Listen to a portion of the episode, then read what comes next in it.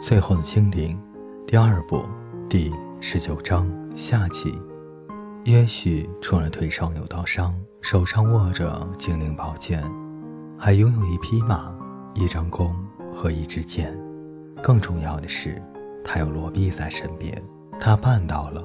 他们要穿过空地和林子里，另外那匹马还等在那里。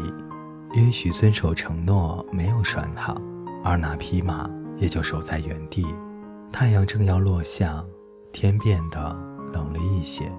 约许觉得胃里有一种多年不曾有过的奇怪感觉，说的更准确点，是十三年来没有过的很强烈的饥饿感。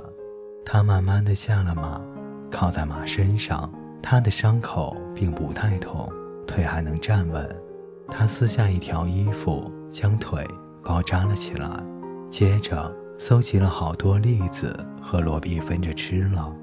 约许想说一些话，他想说他们做到了，他们成功了，他们还活着，因为他自由了，因为他和他在一起。可是不知道为什么，所有他想要说的这些话，在脑子里像饶舌的喜鹊般吵成一团。最后，他所能想到和说出口的，却是最不重要的话，甚至和他们完全没有关系的话。至少应该把皇冠留给他的。我是说那位国王。可是他已经死了。罗比坚决地反驳：“他真的已经死透了。”也许觉得自己越来越尴尬，而显得越来越愚蠢。他有那么多话要说，怎么会全搞混了呢？那是书上写的，他解释道：“命中注定是战士的，会得到那柄宝剑；命中注定为王的，得到那顶皇冠。”他背诵道：“他是位国王，所以我们应该把皇冠留给他。”他十分不确定地说：“哦，原来是这样。”罗比说。那就没有那么严重了。你看，他把手伸进那又大又脏的帆布袋里，拿出那顶金光闪闪的精灵皇冠。约许瞠目结舌地望着那顶皇冠。你，是你拿的？不是我，是必须拿的。那个胖子，我们从洞里爬出来的时候，他在我前面，我很容易就能从他的袋子里拿出来。他还拿了好多的戒指，可以给他的儿女，可多呢。你知道，我是个很棒的小偷，什么都能偷。他说起来带着腼腆又骄傲的笑容。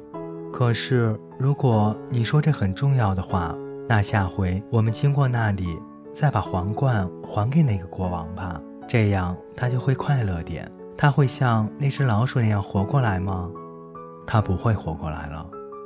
也许希望自己能说些比较聪明的话，可是又忍住了。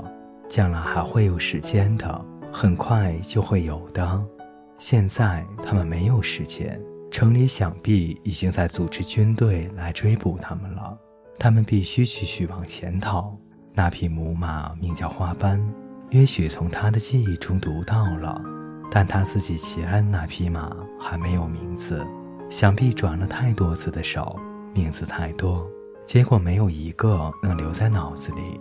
他得给马取个名字，一个最合适不过的名字，就像给狗取名叫池中一样。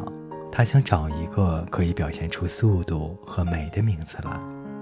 我要叫你闪电，他大声说。罗比认为，能给马取的名字就属这个最怪了。你可以叫马花斑、快脚或卷毛。或者直接就叫马，这大概是全世界第一匹，也是最后一匹叫闪电的马了。因为这实在是个很蠢的名字。不过他什么也没说。那匹马在心里点头表示同意。约许骑着闪电，罗比骑着花斑，朝孤儿之家前进。个人吃着自己手里的栗子，吃得很慢，希望能尽量吃得久一些。旅程开始不久，也许就觉得非常的疲倦，后来又变成了疼痛，幸好慢慢减轻了些。天上的云散开了，有几颗星星在闪耀。他和罗比不时对望一眼。也许感到杀了一个人，腿上受伤以及后有追兵的痛苦，但同时也感觉到目前为止，甚至成龙飞行也算在内。现在还是他最快乐的时刻。天快亮时，他们抵达了孤儿之家。一阵冷冷的薄雾由地面升起。他们很累，很快乐，很饿，很自由。就在他们经过一个闪着金色和红色的葡萄园时，两个强盗突然出现了。两个人都蒙着脸，手里拿着费利西和史龙的棍棒当武器，身上穿着孤儿之家的衣服。他们威胁说：“如果不马上把那两匹马交给他们的话，就可能会有可怕的后果。”双方都愣了一下，然后全认出了彼此。原来攻击他们的是法可和福佩斯。他们很开心地说：“那条龙喝下了太多啤酒，睡着前特别交代他们要尽量的弄到很多匹马，好带着所有的人去海边。”结果约许和罗比是最先骑马到这里的人。所谓所有人是谁呢？法可和福佩斯解释道。就是所有前来加入他们的人。雨停之后，烤肉的香味传遍了整个地区。无论是兔子都吃得比人好的村庄，或者农场里饿得要死的人，一无所有的人，无亲无故的人都来了。这里简直集合了所有没有家和贫困的人，那些失去了土地、梦想找到新的土地的人。这样的人还真多。约许和罗毕仍然骑在马背上，到了古尔之家所在的空地，那里到处还有残留的火堆，有的还在冒烟，冒出来的烟和雾混在一起，地面则有鸡、鸭与鹅的羽毛和落叶混在一起。笼的四周有三个装啤酒的大篮子，有人睡在里面，其他的人睡在费利西和史龙的小屋里，还有几个睡在农田里。孤儿之家不见了，原来的地方多了让人难以置信的石头小山。孤儿之家给整个拆掉了。罗比由法可和福佩斯帮忙，从花斑的背上下来，站在那里看着孤儿之家，然后弯下身去捡起一块石头，丢向拆剩的北墙。就在他睡觉的地方，他一动也不动地在那里站了好久，两眼望着前方。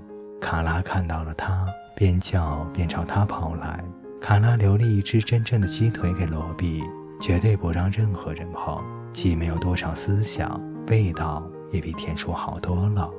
说真的，龙的脾气不怎么好，加上头痛的要命，也许愤怒地问龙：怎么会想到把两个清白无辜的孩子带上了歪路，让他们变成了强盗和偷马贼？龙没好气地反驳：“所谓的清白无辜，完全是仁者见仁，智者见智的说法。这两个人早就有当强盗的天赋，不让他们发挥的话，那才叫残忍。反正如果约许真的那么聪明，有其他本事，把所有人一起接到安世垂德的话，他绝对愿意听从约许的康健。孤儿是家里的孤儿，从幼儿到十来岁都有。”大一点的孩子还可以自己走，可是幼儿就走不动了，也就是说得有人抱着或背着。还有一个巡回演出的戏班子，也不知道从哪里就冒了出来。嗯，其实不算那么突然，他们正赶上烤肉的香味开始传出来的时候，就到这里住下了。坚持说孤儿之家里有个孩子是他们的远房亲戚。所以他们也算这里的一份子。这个戏班子里有两个当祖父的，六个当太爷爷的，七个当父母的，父亲和母亲都有，还有二十三个孩子，也一样，从幼儿到青少年，中间各种年龄都有。真正说起来，没有一个能走上吉利路。还有从北方农场逃出来的老人，那里显然跟孤儿之家一样。只是收留的是老人，他们要看还能做多少工，才有多少东西吃。因为那些老人骨头都老了，也没有力气，所以做的工还不够让他们吃的比只青蛙多。有个原先看守孤儿之家的卫兵回来了，问他能不能留下。他是个大块头，长了满脸的青春痘，还有一头红发。他原来是孤儿之家的孤儿，后来获得了当卫兵的荣誉。因为除了考俄之外，他之所以会回来，是因为想不到还有哪里可以去，也没有任何人可以找。他既没有能力，也没有勇气一个人去流浪。也想不通为什么要离开一直在过的生活。同样的情形，还有那些大力加成的自愿工作者，两个带着锄头的挖土工人，一个有斧头和锯子的木匠和伐木工人。他们是从北方后山的铁矿逃出来的。不错，烤肉的味道真的传了那么远，因为风向的关系，而人对多年没有闻过的味道特别的敏感。这三人说起来都占据了有利的地位，因为他们还带来了工具。他们说，这工具一直是他们的。早在那个法官宣布说，在黑山到杜康河谷之间，太阳下所有的一切都属于大力加成之前，就是他们的了。事实上，伐木工人那把斧头是他爸爸留给他的。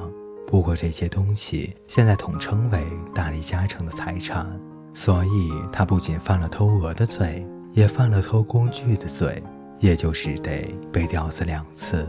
最后，好像这些还不够似的，东边长了草莓的壕沟那头，医院里的人也来了，幸好没有带来会传染疾病的，倒是有些傻子、瘸子和有皮肤病的人，虚弱的站都站不稳。他们说，宁愿死在这里，也不愿意回到他们来的地方。所以，只有让他们通通留下来。这些人都没有办法逃亡。要是所有人都可以很健康，到可以走上一整天，那就不必扮演强盗抢马皮了。那些最老的、生病的，还有最小的孩子，都不可能一路走到黑山，不可能一口气走到。即使整个县的大军在背后追赶，如果抢到几匹马。或许还有点机会逗留在草地上吃点点心，或者悠闲的来个花间野餐也说不定。不行，龙不能飞，他得从喝完所有啤酒的宿醉中醒过来才行。事实上，如果可以的话，他早就回黑山去了，因为他是龙，是龙族的最后一个。龙族从来不和非龙族的混在一起。况且早就受够了那些流鼻涕的小鬼和充满道德意识的臭精灵，更甭说那可怕的宿醉，好像有人在脑袋里用铁锤乱打一阵，每打一下都会在第四和第五节颅骨之间引起可怕的抽痛。还有，既然说到这里，后腿的伤也还没有好，更别说背痛了。也许记得龙一共有三节颅骨。可是，在孵蛋的拉尔伯洛相处过那么多年后，他已经很清楚什么时候最好闭嘴。雾渐渐的散了，露出几个小山的山头，有好几处焦土夹杂在原来平平整整的葡萄园之间。约许不解地望着福佩斯，连忙解释说：“啤酒会让龙打嗝吗？”各位听众朋友，今天的故事就为您播讲到这里。我们下期再见。